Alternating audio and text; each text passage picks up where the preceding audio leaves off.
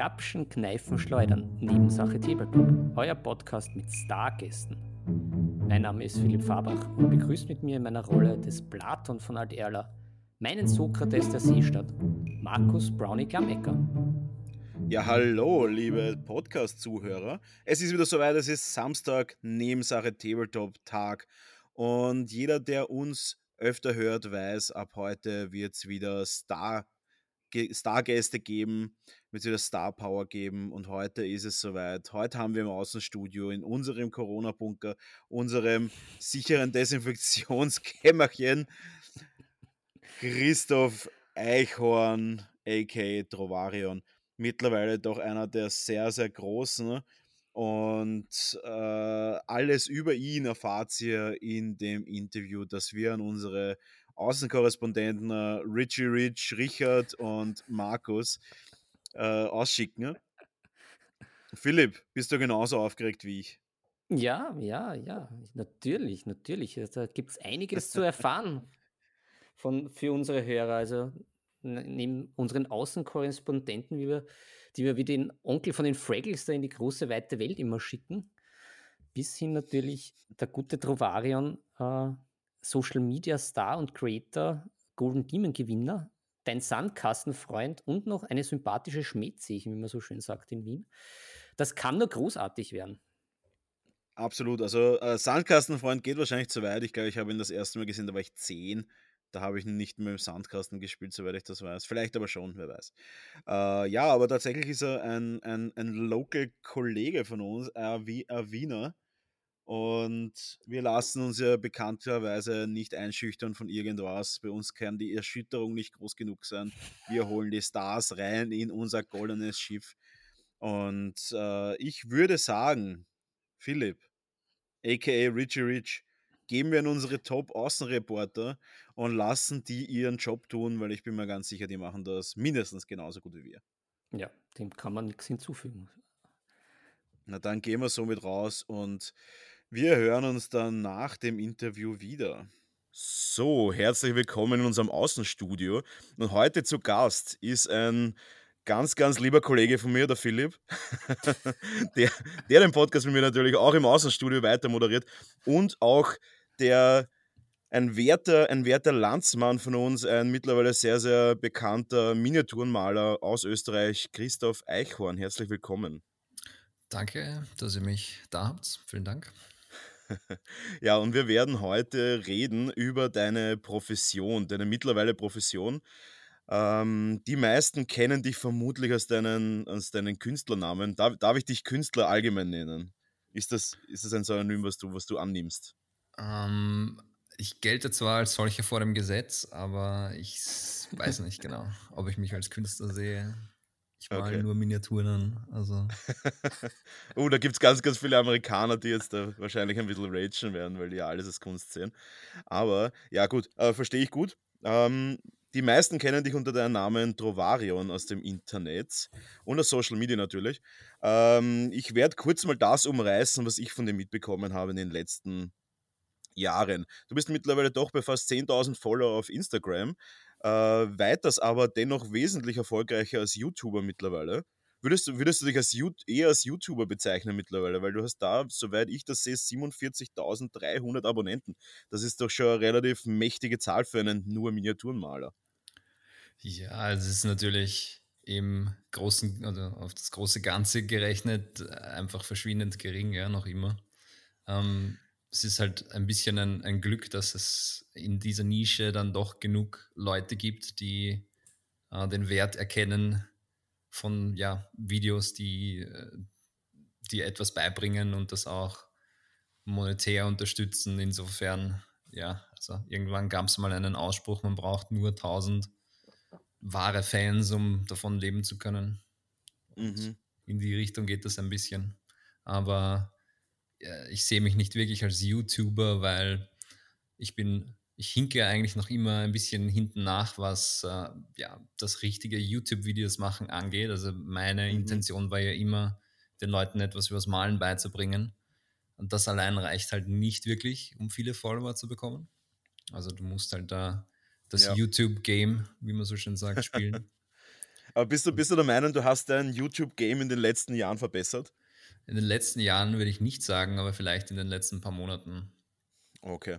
Ja, ja weil, also ich sage mal so, wenn man sich da anschaut, die, die, die beliebtesten Videos von dir, ich glaube, das beliebteste Video ist das Black Templar Captain Video, oder?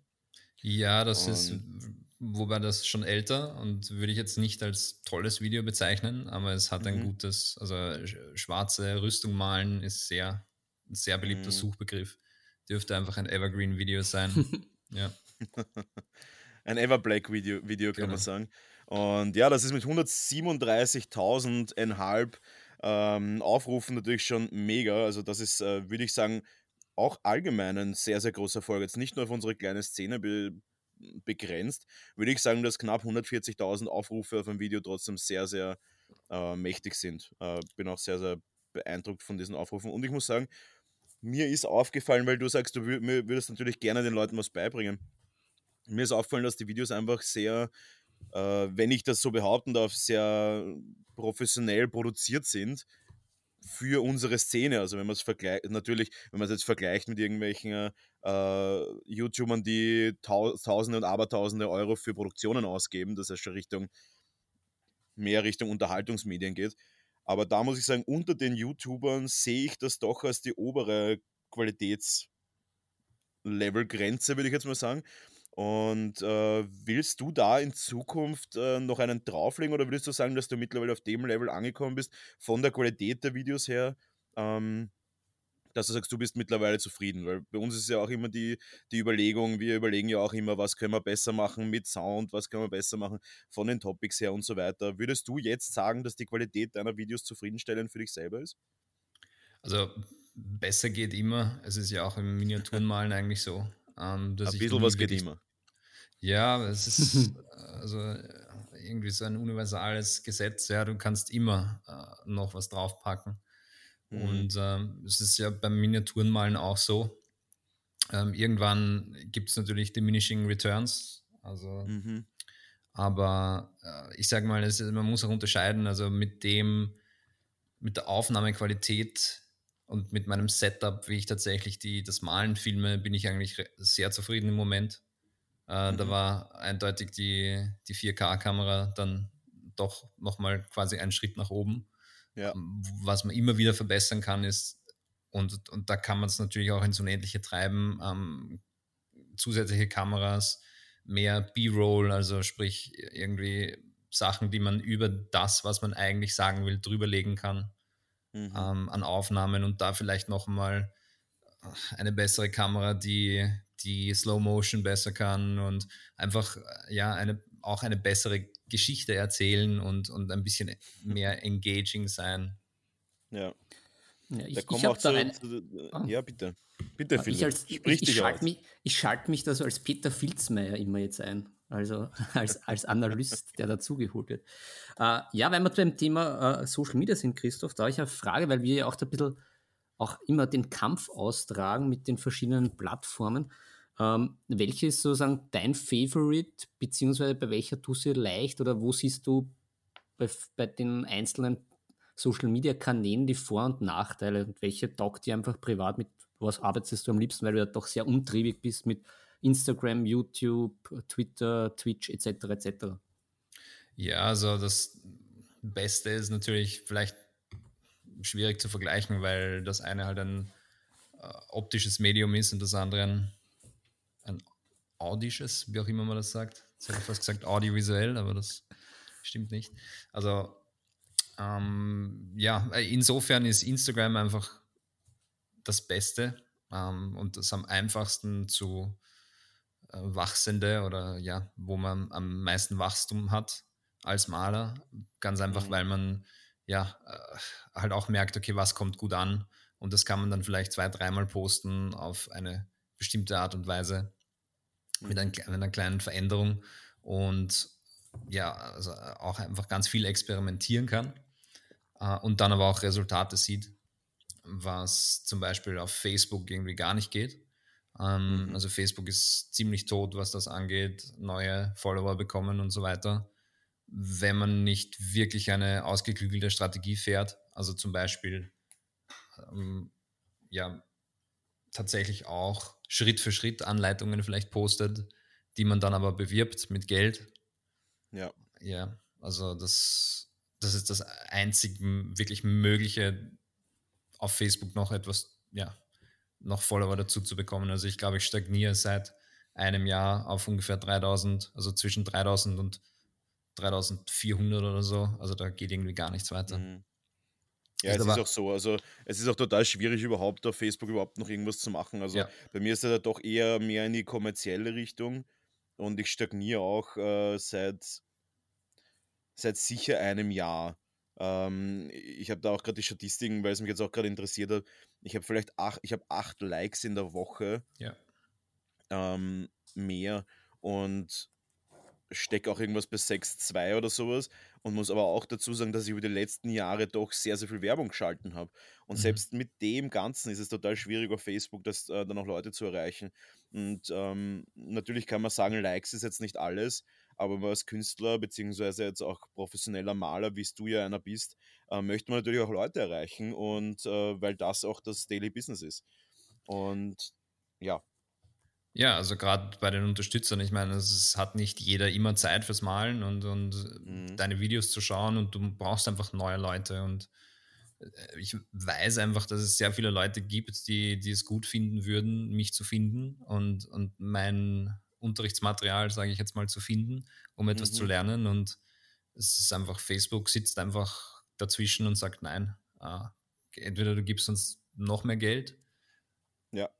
oder, Und oder vor allem, da muss man dazu sagen, dass die Werbungen auf Facebook sind in den letzten zwei Jahren, glaube ich, ähm, habe ich da jetzt eine Statistik vor mir, muss ich circa das Vierfache an Geld Ja. ausgeben, um dasselbe zu erreichen, was ich vor zwei Jahren noch erreicht habe. Und seitdem ist es auch so, dass ich sage, ich meine, das, das, das Social Media Game kann man zwar spielen, aber mir kommt Facebook immer mehr zu, vor wie so eine klassische offizielle Werbeplattform oder Werbemedium, wie es auch Fernsehen ist im Vergleich zu Instagram, das quasi jetzt das Facebook abgelöst hat unter den Casual Usern.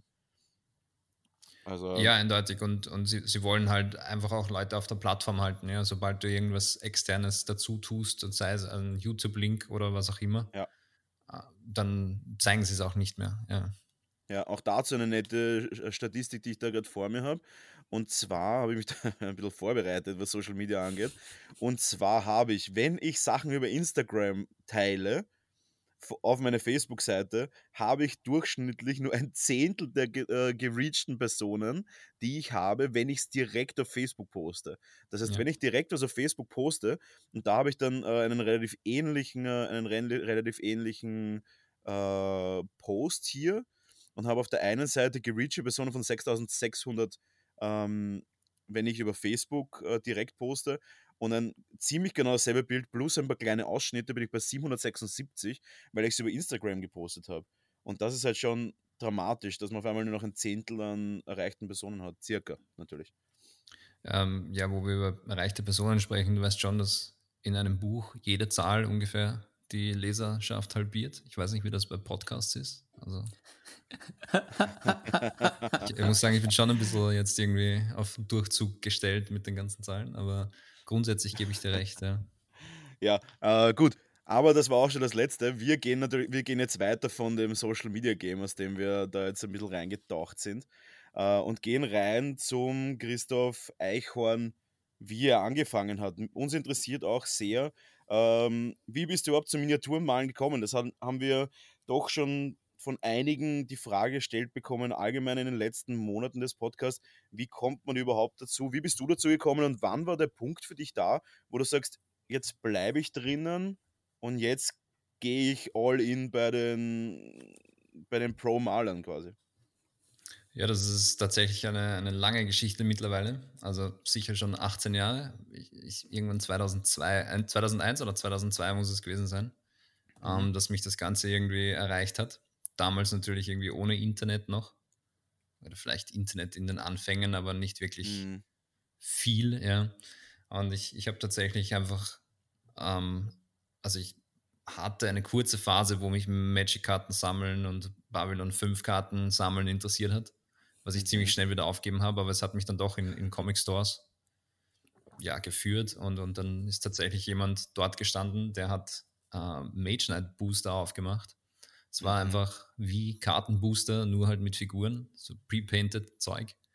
Und ja, der hatte einfach, also irrsinnig viel Glück und, und hatte hintereinander irgendwie zwei oder drei Rares, die damals in, in durchsichtigen Resin gegossen waren. Und das Okay. hat mich einfach ziemlich, ja, das war einfach ziemlich beeindruckend damals. Heute vielleicht nicht mehr so. es, es, aber es, es klingt fürchterlich spannend, ja. ja, total. Und ich, ich bin dann tatsächlich, also weil es halt kein großer Schritt war von, von Karten auf äh, ein System, das mit Boostern funktioniert hat, dort reinzukippen und einfach mein schwer verdientes Geld dort rein zu ja, verbrennen, sozusagen. Mhm. Das kennen wir doch alle. Natürlich, natürlich. Ähm, ja, habe ich dann das einfach teilweise gespielt auch, wobei ich irgendwie ziemlich rasch draufgekommen bin, dass ich nicht wirklich ein Spieler bin und ein- einfach doch ein Maler bin und dann einfach im Internet gesucht. Ja? Und tatsächlich war es so, dass äh, in Amerika damals Jen Haley und so weiter ziemlich, ziemlich viele Tutorials hatten, oder viele, aber das waren die einzigen Leute, die, die etwas hatten, aber dann doch ein großes Volumen. Und die, ja, das war dann einfach so Anleitungen, wie man die, die pre-painted Figuren neu malen konnte. Und das war ziemlich interessant. Und das hat sich einfach entwickelt, der Rest, ja, über die Jahre hinweg. Dann angefangen mit Warhammer-Figuren, ganz einfach, weil die vom Detailgrad besser waren. Irgendwann dann einfach komplett umgeschwenkt auf Confrontation. Mhm. Ähm, und dann begonnen eben auch die Figuren umzubauen und aus dem Umbauen dann irgendwann der Wunsch, ja, äh, komplett selber Miniaturen zu machen und dann einfach irgendwie jahrelang nur modelliert Mhm. und, und das teilweise auch professionell gemacht. Ja. Ähm, ja, aber es ist halt dann doch nicht so das große Geld drinnen, dass man es als Job machen kann. Und irgendwann bin ich dann einfach Lehrer geworden, habe gar nichts mehr gemalt ja. und dann langsam wieder irgendwann angefangen. Und damals war ich dann irgendwie noch nicht fertig als Lehrer, habe aber fünf Jahre unterrichtet als unfertiger Lehrer quasi. Mhm. Und irgendwann war es dann einfach vorbei. Da gab es dann so viele Lehrer, dass du ohne abgeschlossenes Studium nicht unterrichten durftest. Was, war, was, ist, was sind deine Fächer, die du unterrichtet hast oder die du unterrichten wolltest? Willst? Also ich, ja, also ich hab, habe studiert Biologie und Psychologie. Also das Studium habe ich jetzt tatsächlich fertig als Lehramtsstudium. Ähm, zwischendurch habe ich auch Physik und Chemie unterrichtet. Also man kennt die, die Stories aus dem Schulsystem.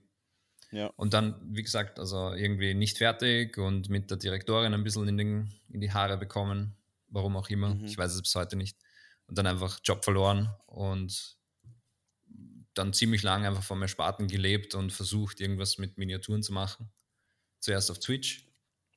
Ah, Aber hat war das, tatsächlich eine, war das tatsächlich eine aktive Entscheidung? Oder hast du einfach gesagt, okay, ich, ich gehe das jetzt einfach mal an? Also bei mir zum Beispiel war das halt so, ich habe das halt neben dem Studium gemacht. Und bei mir war es halt so, dass ich dann quasi in das reingepurzelt bin und mir hat dann einfach ein Deutscher ähm, das Angebot gemacht, ob ich nicht für ihn malen kann und so bin ich halt da reingestolpert. Wie war das bei dir? Hast du dir wirklich gesagt, okay, ich versuche es jetzt aktiv oder hast du gesagt, hey, einer kannte mich und hat gesagt, hey, machst du nicht das und das? Wie, wie, wie war die Intention dahinter? War, hast du das, hast du das geplant, also natürlich geplant hast nicht, dass du rausfliegst, aber hast geplant, dass du das mal professionell machen willst? Nein, überhaupt nicht. Also es war für mich immer nur so Hobby und ich habe auch immer gesagt, sobald ich es professionell mache, interessiert es mich nicht mehr. Was sich aber dann tatsächlich als falsch herausgestellt hat. Also es ist jetzt nicht so, dass es, wenn, wo ich es professionell mache, taugt es mir nicht mehr, das stimmt gar nicht. Aber für mich war dann mehr die, der Gedanke vielleicht ans, ans Auftragsmalen, also das könnte ich nach wie vor nicht. Ähm, und, Mhm. und somit gab es eigentlich nur eine weitere Option, das eben irgendwie in Richtung Content Creation zu machen, also tatsächlich halt Videos oder Livestreams oder ja, was auch immer, weil dadurch konnte ich das mit der Welt teilen, aber meine Figuren behalten. Also ich musste die Figuren nicht hergeben. Ja. Ja, das muss das Auftragsmaler auch nicht. Dann sagst du einfach, das ist noch nicht fertig. Aber ja. Na, ich verstehe das, ich versteh das vollkommen. Ich glaube, Auftragsmaler sind so die, ähm, die Sexworker und in dem Hobby, würde ich mal sagen. Aber ja. Na, äh, ich ich habe auch, ich hab auch wieder ähm, zwei Fragen. Ähm, Christoph, du hast ja da äh, ein, ein sehr markantes äh, Logo, nämlich den dreieugigen Smiley. Gibt es dazu auch eine Entstehungsgeschichte? Oder? Ja, der ist eins zu eins gestohlen vom Film Evolution. Ah, habe ich es mir ah. gedacht. Sagt es ah. niemand weiter. Ja, jetzt, haben wir, jetzt haben wir es auf Band. Jetzt, das ist eigentlich der einzige Grund, warum wir dich geholt haben. Ich habe es mir Jetzt haben wir dich ja. so, so nebenbei haben wir dich jetzt erwischt bei deiner, bei deiner Copyright-Verletzung. Ja, ja. Ähm, wir, wir, sind da ja völlig unschuldig. Wir würden sowas nie tun. Also ich muss sagen, ich bin ja ein großer Copyright-Verfechter, weil ich ja ziemlich lange auch modelliert habe und mit Recasts ja. und Abgießen und so, das ist halt immer so eine Sache. Ich meine, das Argument ist immer, es trifft ja eh nur Games Workshop, die große böse Firma, aber dass es mhm. da ganz viele kleine Miniaturen Schmieden gibt, die einfach vielleicht 300 Figuren im, im Jahr verkaufen und davon halt irgendwie leben. Und mhm. dann gibt es Recaster, die verkaufen von diesen Figuren einfach 3000, ja. Äh, von genau denselben Figuren und, und das ist halt einfach ein Wahnsinn, ja. Ähm, aber für mich war das einfach halt ein Logo, das mich irgendwie dargestellt hat. Ja, das ist leicht Verrückte, also so ein Smiley eigentlich eher positiv eingestellt und, und ein bisschen verrückt mit diesen drei Augen. Äh, und, und solange ich es halt hobbymäßig gemacht habe, fand ich es einfach äh, in Ordnung, ja. Und, und ja. jetzt ist es halt schon ein bisschen so Corporate Identity. Mhm. ähm, und und ich, ich behalte es halt nach wie vor bei, diese drei Augen zumindest. Und ja. habe es aber jetzt ein bisschen abgewandelt. Also mittlerweile ist es ja dieses äh, Synthwave oder Vaporwave, ähm, diese Sonne ähm, mhm. mit den drei Augen als Ausschnitt und, und sonst eigentlich nichts. Ja, also. ja. Ähm, ja, das bringt mich auch zum nächsten, zum nächsten Thema. Äh, zu dem Recasten noch eine, eine ganz eine, eine heftige Sache. Auch, äh, ich war am, äh, auf der Scale Model Challenge 19, glaube ich, war das, oder 18. Und da hat es eine Scale Model Challenge Exclusive Figur gegeben. Und am Sonntag bei der, bei der Ceremony hat schon jemand auf der Bühne gesagt, dass bereits Pre-Order von dieser Figur auf einer chinesischen mhm. Plattform mhm. war. Und die Figur ja, war, noch nicht, mal, war noch nicht mal einen Tag auf dem Markt quasi. Also es war wirklich heftig. Ähm, da auch wirklich der, natürlich der Aufruf an alle Hörer, äh, kauft wenn möglich äh, immer original und wenn nicht möglich, dann kauft es vielleicht einfach nicht. und sucht sich was anderes, weiß ich nicht. Ja, es ist halt eine nicht, also eine sehr unpopuläre Meinung, ja, dass man sagt, okay, ja, man kann sich halt nicht alles kaufen, was man haben will, ja. Und ja. es ist halt besser, es, es irgendwie nicht zu kaufen, als wir es dann zu haben, als billige Kopie um 12 Euro statt um 35. Und es mhm. liegt dann sowieso nur herum und, und es geht einfach ein, ja, ein Business drauf. Also jemand, der da Das ist aber wirklich auch der Punkt, wo wir auch schon öfter im Podcast darüber gesprochen haben. Die Leute kaufen und kaufen und kaufen und wirklich verwenden, ja. tun es halt die wenigsten. Weil ich glaube, ein sehr, sehr bekannter Sculptor, das ist der Spira oder Spira, ich weiß nicht, wie, wie man wirklich ausspricht. Spira ähm, Mirabilis? Ja, genau. Ja. Der ist ja doch einer, der eigentlich die Sachen innerhalb von, sage ich mal, unter zwei Tagen seine Casts immer ausverkauft. Da ist jetzt auch da würde mich deine Meinung dazu interessieren, weil da habe ich, ich auch schon oft ins Leere gegriffen, obwohl ich gerne manche, manche Figuren heute von ihm. Bist du der Meinung, dass so kleine Caster bzw. kleine Modellierer oder Mini-Firmen, dass die auch teilweise ihre Produkte absichtlich limitieren? Oder bist du der Meinung, es geht nicht anders? Ich habe jetzt nicht viel Erfahrung mit selber Gießen, muss ich sagen. Logischerweise, äh, Formen haben auch ein Ablaufdatum. Aber bist du der Meinung, dass es mittlerweile viele machen, äh, damit sie eben rar bleiben? Na, für diese Firma ist das ja eindeutig das Geschäftsmodell. Also ich weiß nicht, wie viele Abgüsse, ich sage jetzt mal eine Hausnummer, es wird sich in der Größenordnung, wird sicher richtig 100 sein. Also meistens. Ja. 100 Stück? Ich glaube, Spira ist, äh, Spira ist, ist also, 100 Stück meistens. Okay, ja, ich hätte so zwischen, ich hätte jetzt gesagt 200, ja. Kann also auch sein. Ich glaube, das wird wahrscheinlich auf die, auf die Größe oder so ankommen. Äh, Habe ich jetzt auch nicht im Kopf. Aber zum Beispiel Karol Rüdig macht das ja auch ähnlich. Der, der, der Pre-Order, also der, der announced ja Sculpts recht früh, meiner mhm. Meinung nach. Und macht dann Pre-Order und dann sind die Figuren halt meistens relativ bald einmal weg. Ja, aber so, so kannst du eben kalkulieren oder wie soll ich sagen, äh, die, mhm. da, damit rechnen, was du als Einkommen haben wirst. Ja. Ähm, ich meine, die Figuren an und für sich, also bleiben wir bei Spira, die Karl Rudig-Figuren finde ich nicht immer so gut, aber Spira Mirabilis ist halt qualitativ einfach so ziemlich das Beste, was, was es gibt. Ähm, ja. Vor allem auch im Traditional Sculpting-Bereich. weil er Mhm. modelliert ja noch immer mit Hand. Ja.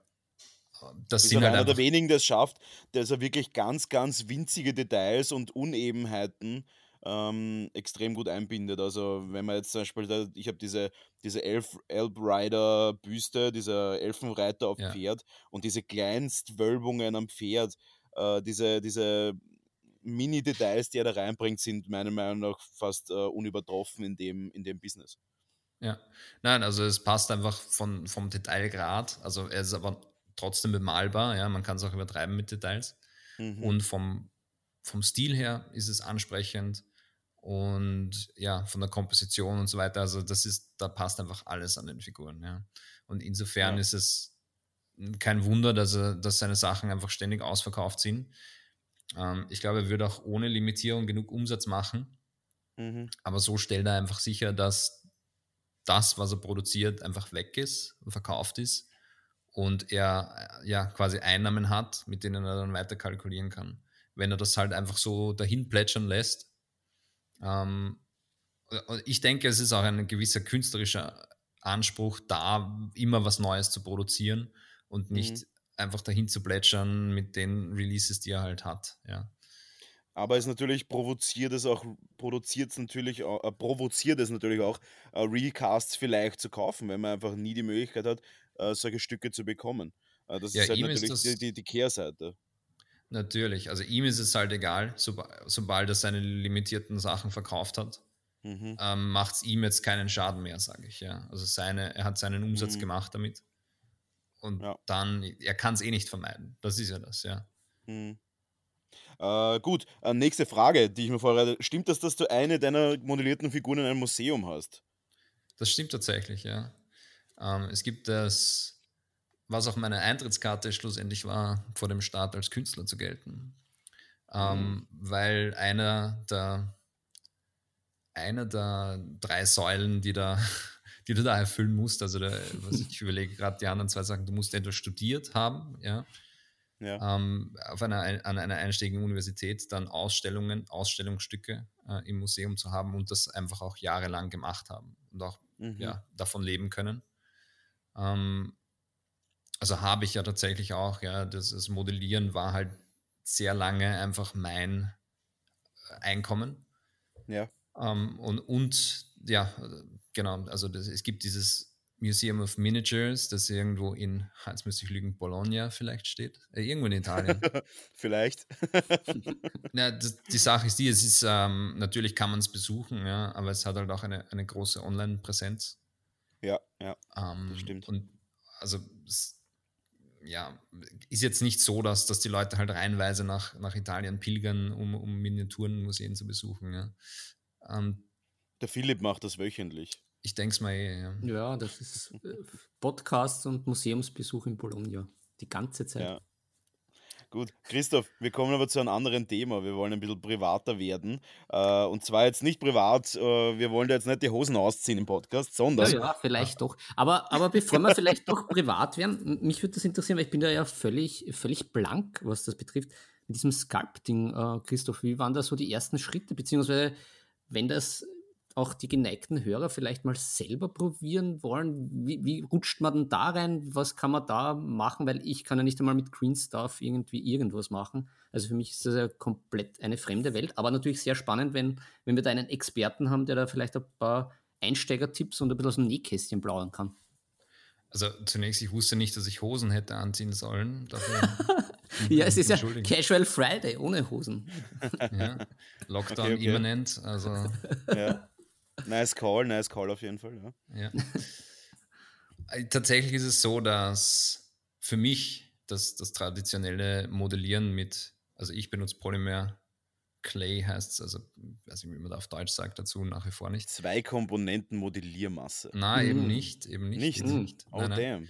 weil es, ähm, es ist ein Polymer äh, Plastik, Ah. das eben einen Weichmacher drin hat.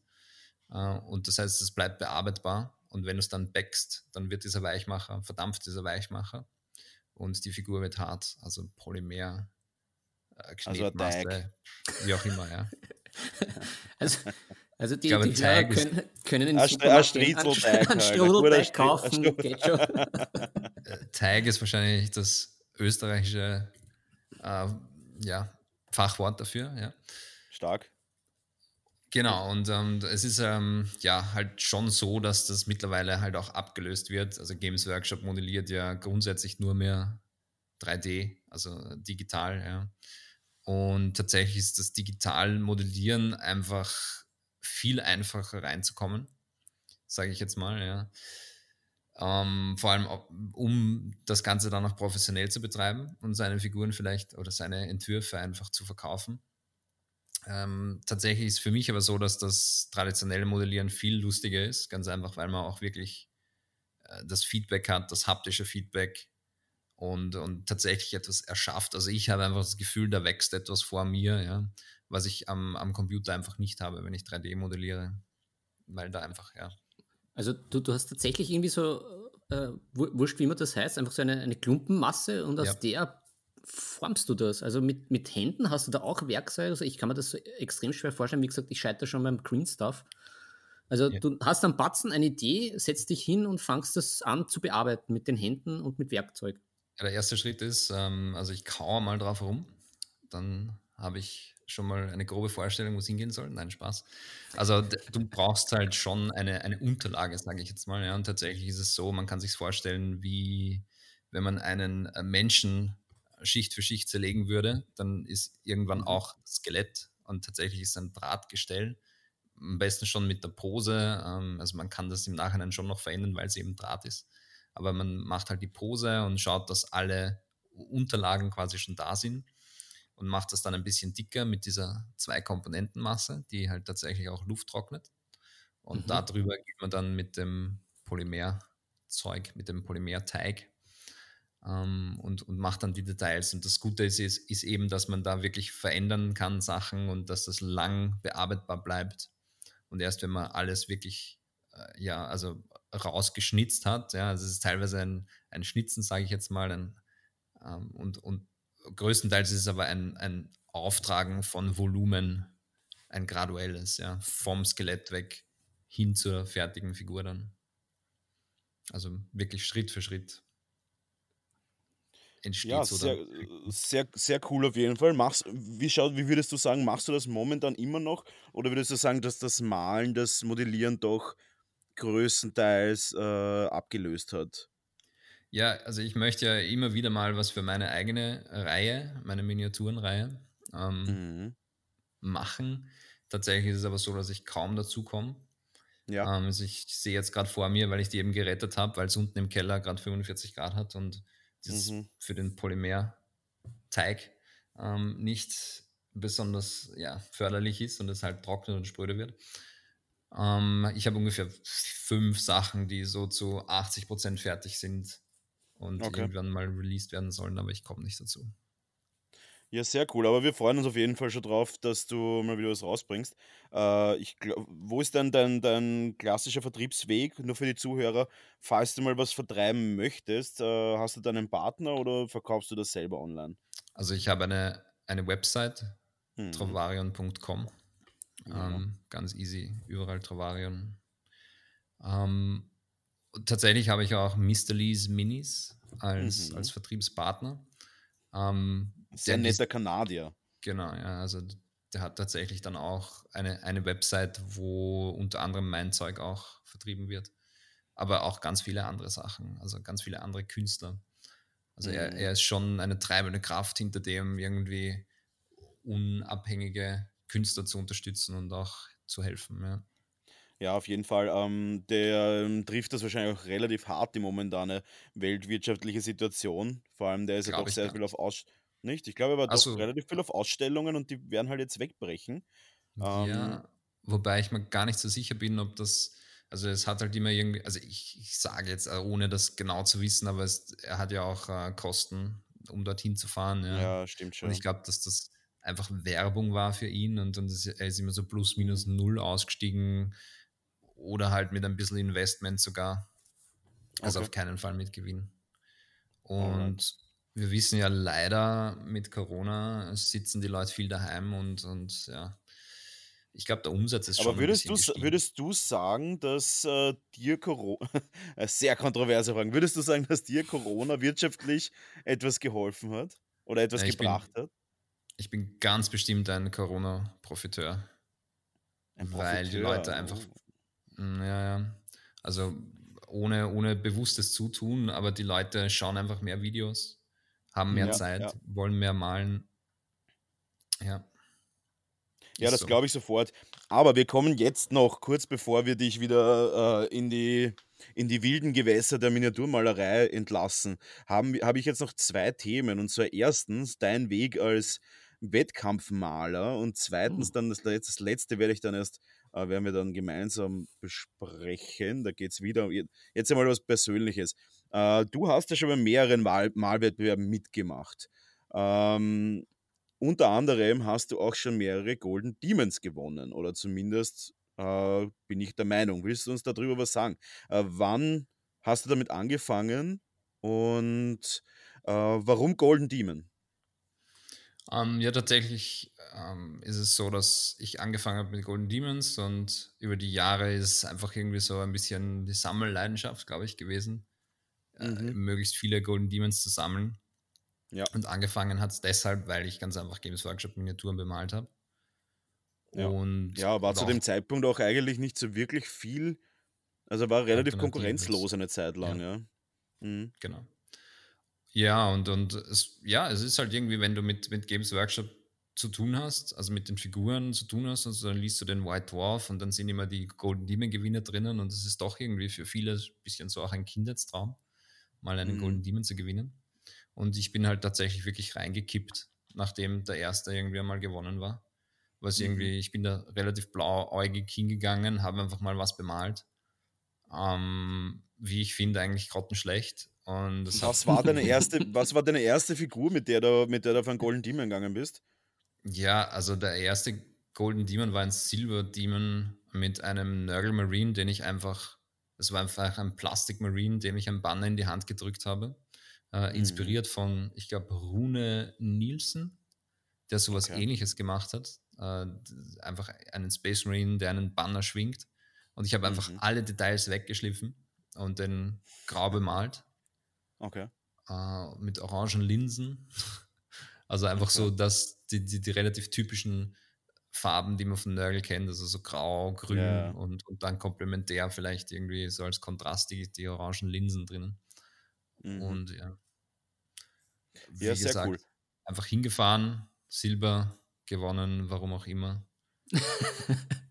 Ja, es wird schon gut gewesen sein. Es war ja so, zu der Zeit war es ja tatsächlich so, dass ähm, es hat sich ja doch dann bis zu einem gewissen Punkt sehr, sehr viel getan auf der Golden Demon Welle. Da waren ja auch wirklich sehr, sehr bekannte Leute, haben ja mit äh, Golden Demons quasi ihre Karriere begonnen. Sei es jetzt ein, ein auch ein Roman Lapart, soweit ich das noch im Kopf habe, hat ja auch damals doch ein oder einen anderen Demon abgeräumt. Ähm, Ja, ein paar alle, also Schwert, genau, ein paar Schwerter hat er auch herumliegen, soweit ich weiß. Also für alle, die es jetzt nicht besonders kennen, die, die, Demon, äh, die, die Slayer Swords waren ja damals die, äh, die höchste Also, Auszeichnung, ja. The Best of Show. genau, unter allen Kategorien wurde dann nochmal ein Bester der Show gekürt Mhm. quasi und die bekamen dann das Sword, ja. Ja. Ja, Würdest also du sagen, ne, dass sich, die, dass sich der Golden Demon in den letzten fünf Jahren äh, nochmal verändert hat? Bei mir kommt so vor, als würden Shows wie Monta San Savino oder eben auch die Scale Model Challenge doch dem Ganzen jetzt mittlerweile ein bisschen den, den Rang streitig machen. Was ist da deine Meinung dazu?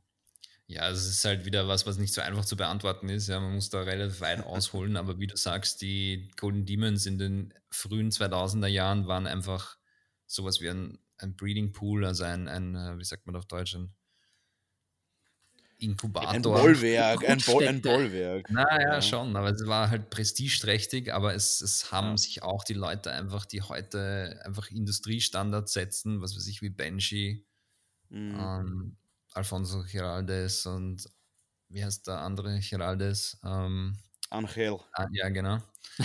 Also die, ja, die waren damals einfach präsent und, und haben sich gegenseitig Ja. gepusht und beeinflusst. Und dann gab es die, die Franzosen, die irgendwie noch früher dran waren und, und die haben sich dann gegenseitig auch vorwärts gepusht. Und das war einfach so ein, ja, ein Inkubator für die ganzen Techniken und, und ja, Ansätze, die es heute gibt und mhm. die heute wieder weiterentwickelt werden von anderen Leuten.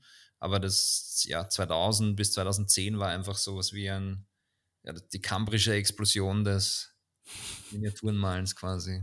Ja. ja. Ja, auf jeden Fall. Also man, die man, man, man, vielleicht viele erinnern sich da nicht oder es waren einfach zu dem Zeitpunkt noch nicht im, im Painting-Game drinnen, aber ähm, man kann wirklich, glaube ich, relativ safe sagen, alle großen Superstars, die jetzt momentan so auf der, auf der Matte stehen, sind doch irgendwie von Golden Demon damals beeinflusst worden. Ja, und um deinen Gedanken eben fertig zu, zu denken. Mhm. Und mittlerweile gibt es einfach viel prestigeträchtigere Events, wo man auch mit Figuren hin kann, die vielleicht dann doch nochmal imposanter sind als die Games Workshop Sachen. Ja. Vor allem so große Scales und dann auch ähm, ja, selber modellierte Sachen, wo man eben nochmal mehr Eindruck machen kann oder schinden kann und auch zeigen kann, was man drauf hat. Ja. Also das. Ja, ja da, da habe ich noch eine Frage zu dem ganzen Thema. Äh, was sind so deine Tipps, äh, die du geben kannst, Christoph, für Leute, die überlegen, da bei so einer bei so einem Wettbewerb einfach mitzumachen? Also grundsätzlich, also der, der einfachste Ansatz ist einfach mitmachen und dabei etwas lernen. Ja? Also jetzt gar nicht so viel nachdenken. Was ist denn jetzt der beste Ansatz, um etwas zu gewinnen? Meistens ist es eh so, dass wenn man hinfährt, einfach gar keine Chance hat. Ja, das erste Jahr, weil man einfach viele Sachen nicht kennt. Ähm, und dann muss man tatsächlich unterscheiden, ob man zu einem Golden Demon fährt oder zu anderen Events, weil auf einem Golden Demon ist man auf einer Veranstaltung von Games Workshop, die ihre, ja, die etwas haben, wonach sie suchen. Also das beste Beispiel ist, wenn du einen Ork nicht grün bemalst, dann kannst du nicht gewinnen. ähm, weil ist, Orks, ist, ist das so? Ist so, ja. ja ist okay. Nicht unberechtigt, muss ich sagen. Ja, als weil. Ork-Purist. Ja, ja, genau. Als Grüner. Und, und das, das setzt sich halt ein bisschen fort, ja. Und sie haben auch, also obwohl sie sagen, es stimmt nicht so, wir haben nicht einen Stil, wonach wir suchen, mhm. aber du mhm. musst halt dann wirklich deinen Stil ein bisschen adaptieren und wirklich schauen, dass du einfach jedes Fitzelchen perfekt bemalst.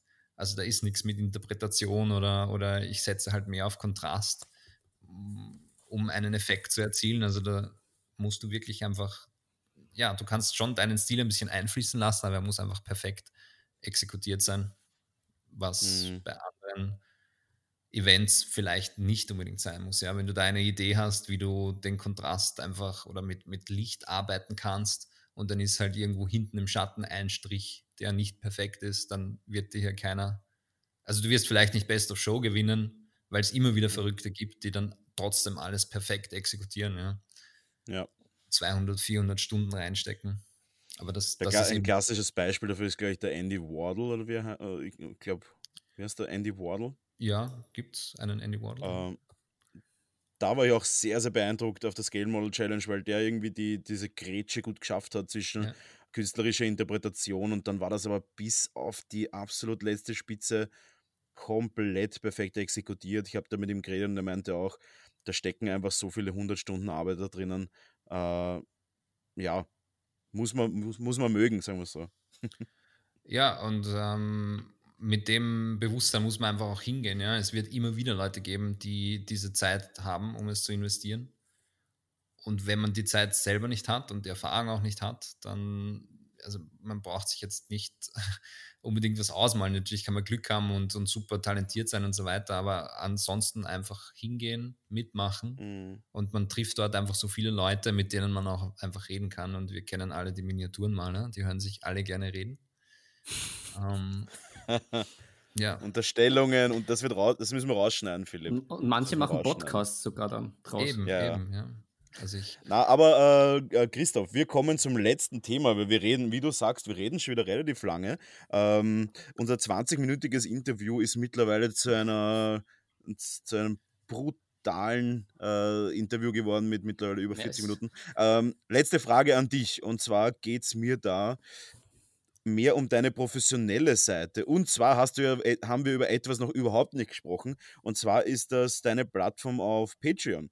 Und ich stöber da jetzt mal gerade so durch und würde jetzt einfach mal so ins Blaue sagen, du bietest da doch irgendwie für jede Art von Maler oder interessierten Maler etwas an. Ich sehe, du hast acht verschiedene äh, und die Zahl denken wir uns jetzt weg, nicht, dass wir noch mehr Hörer verlieren. Äh, du hast acht, acht verschiedene äh, Pledges, nennt man es Pledges? Nein, Ja, Pledges ist Kickstarter. Levels, ja, ja. Okay, acht verschiedene Levels. Möchtest du nur kurz was über deinen Patreon erzählen? Ähm, ich bin ja auch Unterstützer von ein paar Patreons, nicht jetzt vom, also einen unterstütze ich einen Mal Patreon und, und den Rest äh, 3D Patreons. Würdest du kurz was über, erzählen, was unsere Hörer von dir erwarten können, wenn sie bei dir ein Unterstützer sind? Ja, ich bin, Zusammengefasst natürlich. Ja. Es ist, ja, natürlich. Also ich bin schockiert, dass dieser eine Mal Pledge oder eine Mal Patreon, den du unterstützt, nicht ich bin. weißt du das? We weißt du das vielleicht? Ja, ja. Außer du hast irgendwie einen Künstlernamen, den ich nicht kenne. Ich bin der, der, der Ro- Roland Longdong. Verstehe, verstehe. Das erklärt einiges. Ja. Aus, aus Dublin. Ich bin, noch, ich bin noch unser einziger Zuhörer aus Dublin. So ein, komplett, so ein komplett weirder Typ einfach. So, so. Okay. In Ja. Personalunion Erzeuger und Konsument des Podcasts. Oje, Ja. Du machst mir Angst, Brownie. Nein, ich nehme mich jetzt zurück und lass, und lass den Christoph erklären. Erklär uns mal deinen Patreon. Was, was, was bekommt man, wenn man, wenn man zwischen äh, 1 Dollar und 80 Dollar investieren kann? Ja, das hört sich jetzt dramatisch an. Also ich habe ke tatsächlich keinen einzigen 80 Dollar Pledge, aber ähm, es ist einfach so, dass ich, mein Ziel ist einfach den Leuten etwas beizubringen. Ähm, und ich weiß, dass, das, dass es den Wunsch gibt, etwas zu lernen und es gibt einfach verschiedene Level, ähm, ja, auf, an denen man ansetzen kann, um den Leuten etwas beizubringen. Und manche brauchen einfach nur einmal im Monat äh, jemanden, der über die Fotos drüber schaut. Und Ja. das ist in dem Fall einfach meine Discord-Community. Also da sind, glaube ich, Mhm. mittlerweile 800 Leute angemeldet. Wie Ähm, kommt man zu dieser Discord-Community? Ja, am besten. Über deinen Patreon oder, oder wie- wenn ich jetzt dein Zuhörer bin, wie komme ich da jetzt rein? Also trovarion.com, dort sind alle Links zu allen. Outlets. Findet Okay. man alle Links, ja. Ähm, genau, und, und also ich schaue einmal in der Woche rein und gebe meinen Senf dazu. Aber es gibt Mhm. eben, wie gesagt, sehr viele Leute, die auch schon wissen, wie so mein Unterrichtsstil ist und die da auch ja, die Tipps ganz einfach auch schon geben können. Ähm, ja, und tatsächlich ist es eben eine sehr unterstützende Community und das gibt es eben mit dem 1 Dollar Pledge, also 1 bis 2 Dollar Pledge. Ich habe eigentlich den 2 Dollar Pledge immer gemacht als äh, Pre-Release für die YouTube-Videos. Das heißt, die konnte man eine Woche früher sehen, geht sich jetzt zeitlich im Moment nicht aus. Ja. Aber das ist so eben der Gedanke dahinter. Dann gibt es die 5 Dollar, da bekommt man die PDFs, die ungefähr jeden zweiten Monat rauskommen. Ich, früher war es auch jeden Monat, aber es, ich habe einfach, ich versuche einfach meinen Unterrichts, äh, meine Unterrichtsmaterialien so ho qualitativ hochwertig zu halten, mit dem Ziel, eben den Leuten was beizubringen, dass es teilweise nicht immer jedes Monat was gibt. Ähm, Ja, auf dem Level. Macht Sinn, ja. Und dann gibt es eben die 10 Dollar, das sind die Videos. Und, und darüber hinaus gibt es einfach verschiedene Feedback-Level, wo man unterschiedlich viel Zeit bekommt mit mir Mhm. persönlich, um dann an den einzelnen Das finde ich aber auch immer wichtig und das finde ich super an dem Ganzen, weil ähm, ich sage immer prinzipiell, es ist, ähm, Videos sind ja cool, weil sie dir zeigen, was du zu tun hast. Aber was sie nicht machen, ist dir zu zeigen oder dir zu sagen, was du nicht tun solltest. Mhm. Und da finde ich eben dieses, dieses, äh, dieses Feedback extrem cool, dass du das anbietest. Und äh, wenn man das jetzt mal so vergleicht, ich glaube, das ist ab dem 30-Dollar-Level, oder? Oder ist das, Genau, ja. Äh, finde ich einen vollkommen fairen Preis, weil du musst dich halt hinsetzen, gibst da, sehe ich gerade, 40 Minuten äh, Feedback und 40 Minuten Feedback ist halt, ist halt schon ziemlich viel, würde ich sagen. Also finde ich extrem fairen Preis und äh, ja, Respekt auf jeden Fall für die 30 Dollar Pledge weil ich sage, äh, da profitieren sicher sehr, sehr viele Leute davon und muss ich auch sagen, äh, klingt für mich nach einem echt coolen Deal für Leute, die sich auch verbessern wollen.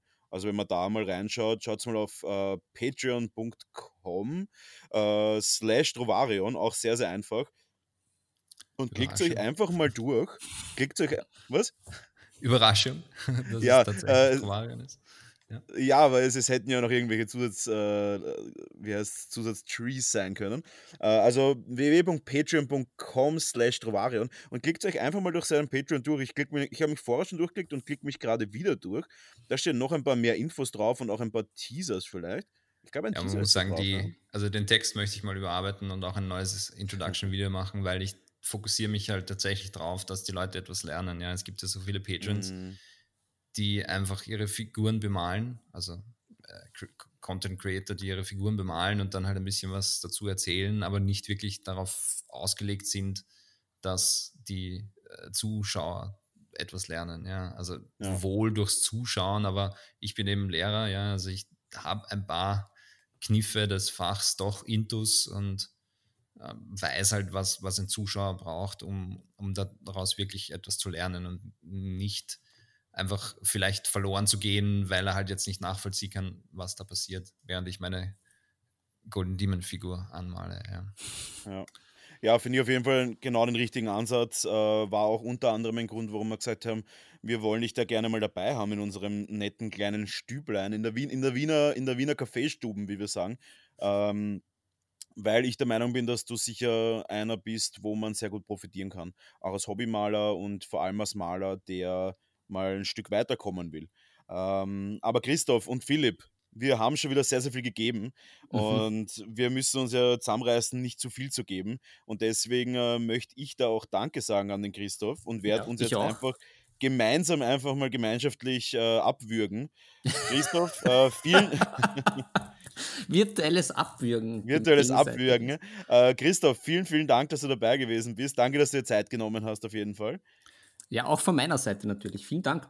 ja, danke für die Einladung. Äh, ich hatte sehr viel Spaß. Ja, ähm, vielleicht trifft man sich ja noch einmal in, auf der virtuellen Wiesen, auf der Blutwiesen der Podcast, auf dem einzigen deutschsprachigen Tabletop Blutwiesen Podcast. Und, und äh, vielen Dank und hoffentlich gutes Gelingen für die nächsten Monate. Und bitte Leute, checkt die, die Seite von Trovarion, wie wir jetzt mittlerweile gehört haben, www.trovarion.com. Da sind alle Links drauf und lasst ein Like, ein Follow, ein, äh, wie nennt man es noch, ein Abonnement oder ein Twitter-Vogel dort. Ich weiß nicht, was da alles gibt. Und äh, unterstützt ein paar Local Guys und habt einen Spaß bei den Videos. Wir geben zurück an, unser, an unsere Redaktion und sagen vielen Dank für das Interview und bis zum nächsten Mal. Vielen Dank. So, vielen Dank an unsere Außenreporter. Äh, Philipp, was sagst du dazu? Ich bin begeistert. Ich auch. Das war ein, ein sehr lässiges, locker flockiges Interview. Und ja, was, was mir da wieder aufgefallen ist, dass, dass ihr zwei Meister vom Fach seid, aber das äh, doch ein bisschen unterschiedlich angeht, weil er der Christoph da eher mehr auf Social Media Content setzt und äh, jetzt nicht so sehr die Figuren, also sich gern die Figuren aussucht, die er bemalt und nicht so sehr sagt, er nimmt einen Auftrag und muss jetzt eine gewisse Figur anmalen. Ja, Ja. das ist ein, ein, ein anderer Ansatz als, als wie bislang von dir. Ja, auf jeden Fall.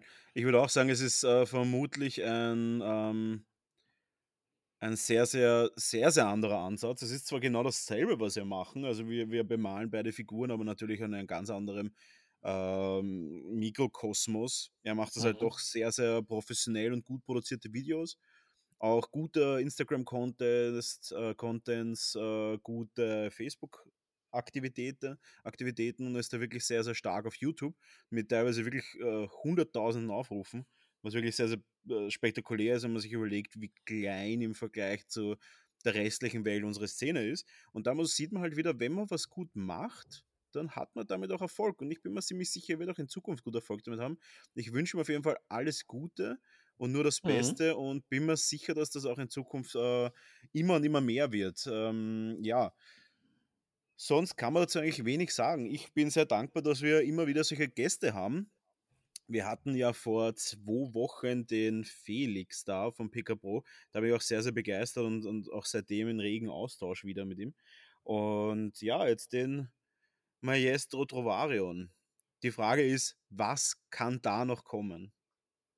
Tja, Philipp, tja. da könnte man wirklich sagen, da, da, da wäre ein Aufruf, ein, Auf, ein Aufruhr auch wieder gut, ein Aufruf, ein Aufruf an unsere werten Hörer. Wir haben ja mittlerweile eine tolle Stammhörerschaft und haben immer wieder richtig coole Zusendungen.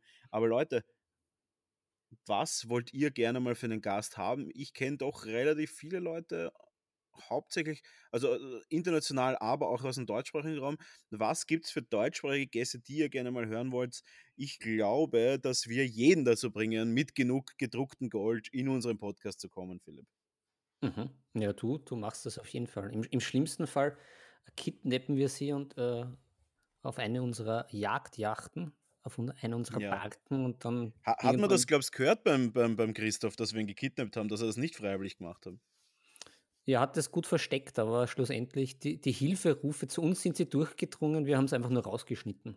Das ist ja. Ja, gut, aber das geht eh leicht. Wir haben da, wir haben da ein, ein, ein zwölfköpfiges Tonmann-Team. Endlich. Äh, endlich haben wir ein zwölfköpfiges Tonmann-Team, das war überhaupt kein Thema. Also da bitte auch für zukünftige Gäste äh, Hilfeschreien bitte unterlassen. Das macht nur Arbeit. Nix. Und bringt macht nur nix. Arbeit. Ja, und, und, und vor allem diese Elektroschock-Halsbänder, die wir dann umlegen müssen, die sind auch nicht so billig. Und das tut uns mehr weh wie Ihnen, wenn man das machen Mir müssen. nicht, aber, aber du bist ja so ein empathischer Mensch, ich da eher nicht. Ich finde das genau richtig. Ähm, ja, haltet von mir, was ihr wollt. Gut, Philipp, genug gescherzt, genug das, das, das, das, das Scherzkistel aufgerissen. Mhm. Es ist soweit. Äh, wir haben noch ein Announcement zu machen. Das darfst du machen. Mhm, mhm. Jetzt hast du mich überrumpelt. Du alter Na gut, Rumpel. dann werde ich das übernehmen. Ja. Äh, wir werden mit dem, äh, mit der momentanen, mit der momentanen Podcast-Situation sind wir sehr, sehr zufrieden. Äh, für uns ist aber ein, ein, ein Faktor und zwar YouTube de facto äh, ja, nicht, nicht, wir haben gemerkt, es ist einfach nicht notwendig. Die meisten hören uns über Spotify und die anderen Podcast-Plattformen. dadurch werden wir den YouTube-Kanal jetzt einfach ein bisschen stilllegen, bis auf zukünftige, äh, vielleicht zukünftige Projekte. Aber vorläufig legen wir den jetzt einfach mal still, weil wir eigentlich uns hauptsächlich auf unsere Podcasts konzentrieren wollen. Gibt es dazu noch was zum Sagen? Na, da hast du jetzt alles gesagt. Sehr schön. Sehr schön.